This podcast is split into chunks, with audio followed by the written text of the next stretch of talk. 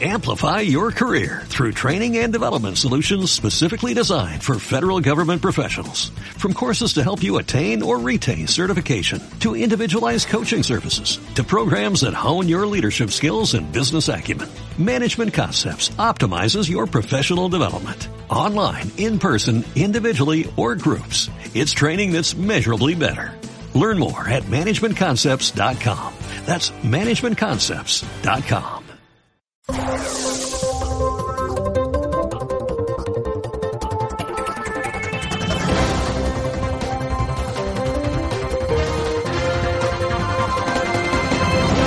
Y nosotros ya estamos esta mañana en tiempo de análisis. Este 14 de abril comenzamos con el primero de la mañana, don Francisco Gómez. ¿Qué tal, don Francisco? Buenos días. Hola, buenos días. ¿Qué tal? ¿Cómo estás, Santiago? Aquí estamos, comenzando el día. A ver qué tal se nos da. Bueno, pues tenemos un día más o menos eh, parecido al anterior. Esto es como el día de la marmota, ¿no? Sánchez, Ayuso, Almeida y alguno por alguno otro más que se nos cuela, ¿no?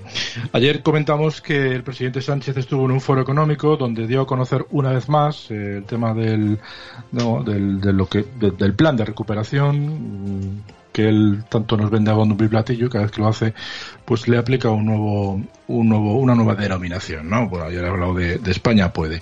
Hoy lo ha hecho porque ha habido Consejo de Ministros y por lo tanto, pues una vez más ha vuelto a salir a la palestra y, sigue con las mismas. Sigue explicando en qué consiste. Ha ido un poco más al detalle e incluso lo ha cuantificado con una serie de, una batería de miles de millones de los que no tenemos. O sea que como de costumbre está vendiendo humo porque todo lo que está prometiendo que quiere hacer, lo va a hacer con los fondos cuando vengan de la Unión Europea prestados por el Banco Central Europeo, que todavía, pues como saben, está la cosa un poco parada y más desde que el Tribunal Supremo Alemán pues dijo que va a ser que no. Así que ya veremos cómo sale el tema. En todo caso, no le queda más remedio que ir eh, anunciando y avanzando cosas. Comenzamos escuchando a Pedro Sánchez. Bueno, les anuncio en este sentido que hay un total de 20 inversiones eh, principales en el plan de recuperación para los próximos tres años. Eh, los voy a enumerar eh, para que tengan ustedes una mayor concisión de, los mismos y además lo haré de, mayor a menor. El primero es la estrategia de movilidad sostenible, segura y conectada. Para que nos hagamos una idea, estamos hablando de electrificar nuestras vías públicas, de que haya puntos de recarga,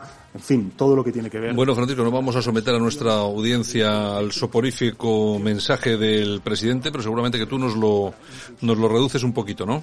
Sí, sí, España va a salir de la crisis, pues eh, cambiando todo el mundo a coches eléctricos. El otro día me decía una persona de Teruel que no hay ni gasolineras como para encontrar eh, bueno, instalaciones eléctricas donde enchufar los coches, ¿no? Pero bueno, él cree que es uno de los puntos básicos. El segundo que él considera es que, bueno, en breve será muy recomendable que todos los edificios estén dotados de, paneles solares para ahorrar y contaminar menos.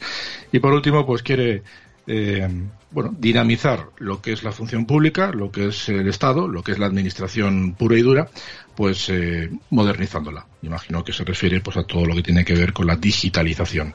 En fin, son tres pilares importantes, pero no creo que sean suficientes para que España salga, gracias a lo que él considera que son sectores estratégicos y que, bueno, pues bajo su punto de vista va a dotar a muchísima gente de puestos de trabajo. Entiendo que son sectores muy técnicos y la gente que esté capacitada y cualificada, pues evidentemente lo podrá aprovechar, pero la inmensa mayoría de los parados no creo que puedan. En todo caso, como suele pasar, cuando se acaba una rueda de prensa, pues llegan las preguntas de los periodistas. Y aquí hay un preparado de estos que hay por las redes sociales que ha quedado francamente muy bien porque le retrata al final prácticamente todo lo que ha dicho pues no tiene sentido y no ha habido consenso con, con nadie, ni con otros partidos políticos, ni con otras administraciones. Bueno, lo dice muy claro el, el mensaje. Vamos a escuchar este audio.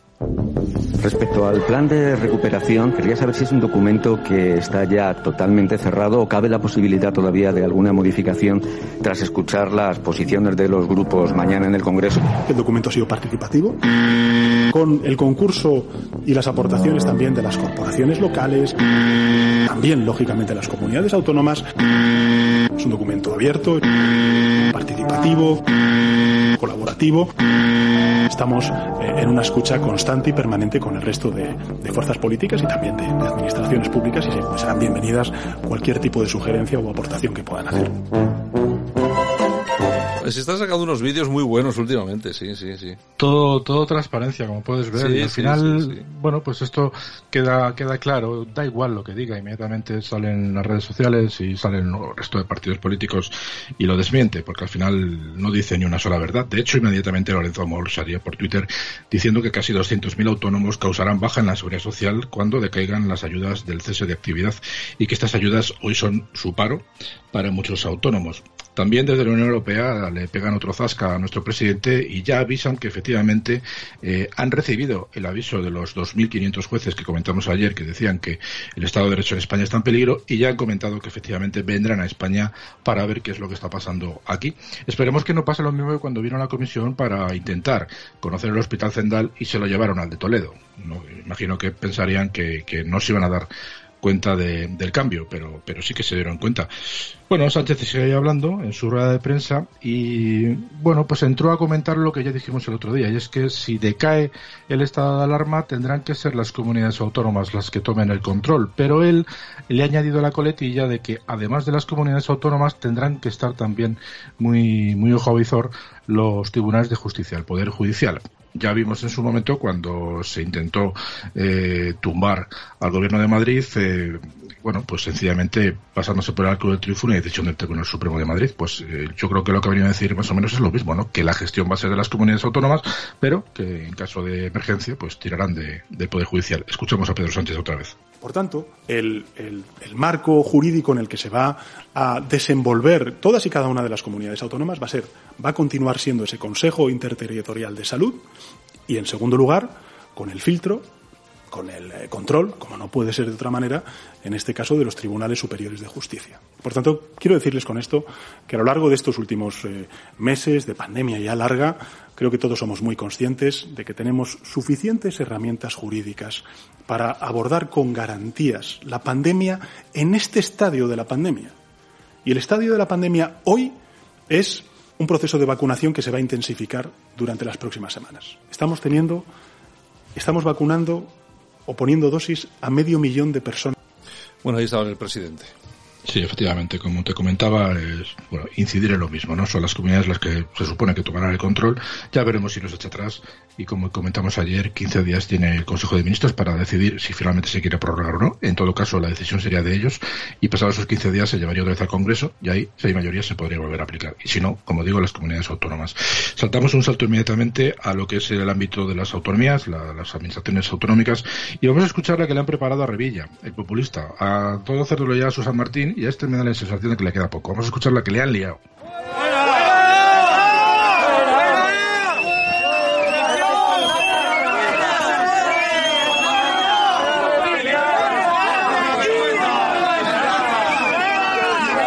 Pues sí, la monta una, una buena. Además que le decían, vete a casa y tráenos un ayuso. Bueno, es un síntoma inequívoco de que a cada populista le llega su momento y que además tienen las piernas muy cortas. Y este Revilla las tiene muy cortas hace ya muchísimo tiempo que la gente lo sabe y los cántabros lo saben. Lo que pasa que ahí se produce una situación extraña y es que ni PP ni PSOE llegan a alcanzar la mayoría y este sí que es un hombre bisagra, ¿no? Es un hombre para todo. Y ahí está, lleva un cerro de años y no hay manera de que se haya, de que se vaya. de todo, bueno, el día que este hombre desaparezca de la política, pues haremos una fiesta porque habremos ganado todos.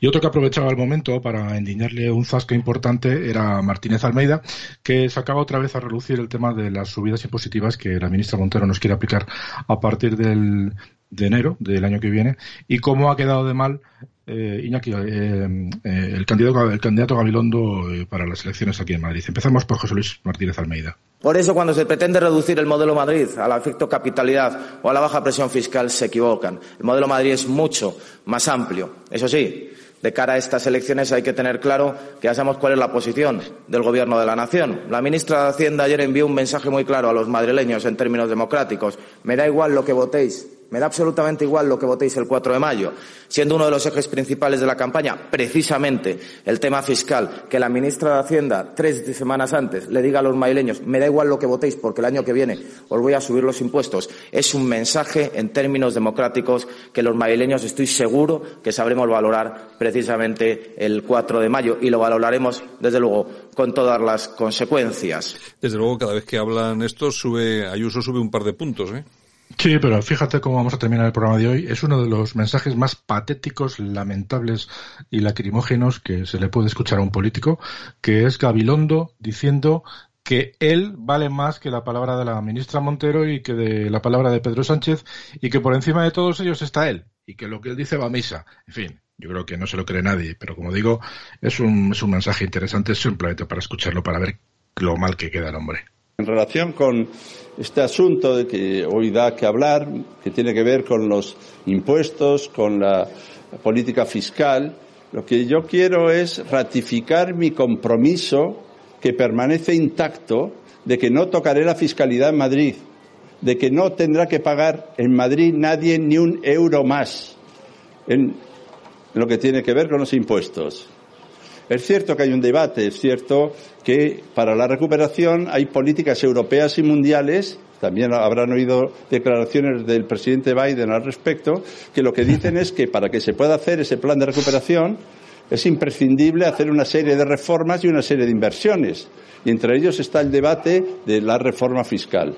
Pero claro, Madrid no puede ser una isla en el mundo ni una isla en Europa pero yo ratifico, confirmo que permanece intacta mi palabra de que nosotros no tocaremos la fiscalidad y no tendrá que pagar nadie ni un euro más. ¿Por, qué razón? Porque estamos, venimos de una pandemia. Ha habido un gran sufrimiento en las familias, en las economías, en quienes trabajan una y otra vez para salir adelante y desde luego necesitaremos dos años para recuperar el empleo, para recuperar la economía y en ese tiempo necesitamos estabilidad fiscal. Y por tanto, ratifico mi propuesta y mi palabra. Vale, que no subáis los impuestos. Pues muy bien. Que quede claro que es el primer progresista que ha dicho que la culpa es de Biden, ¿eh? es increíble. En fin, en fin. Bueno, eh, don Francisco, que mañana más y mejor, ¿de acuerdo? Venga, a pasar buen día. Un saludo a todos. Venga, un abrazo.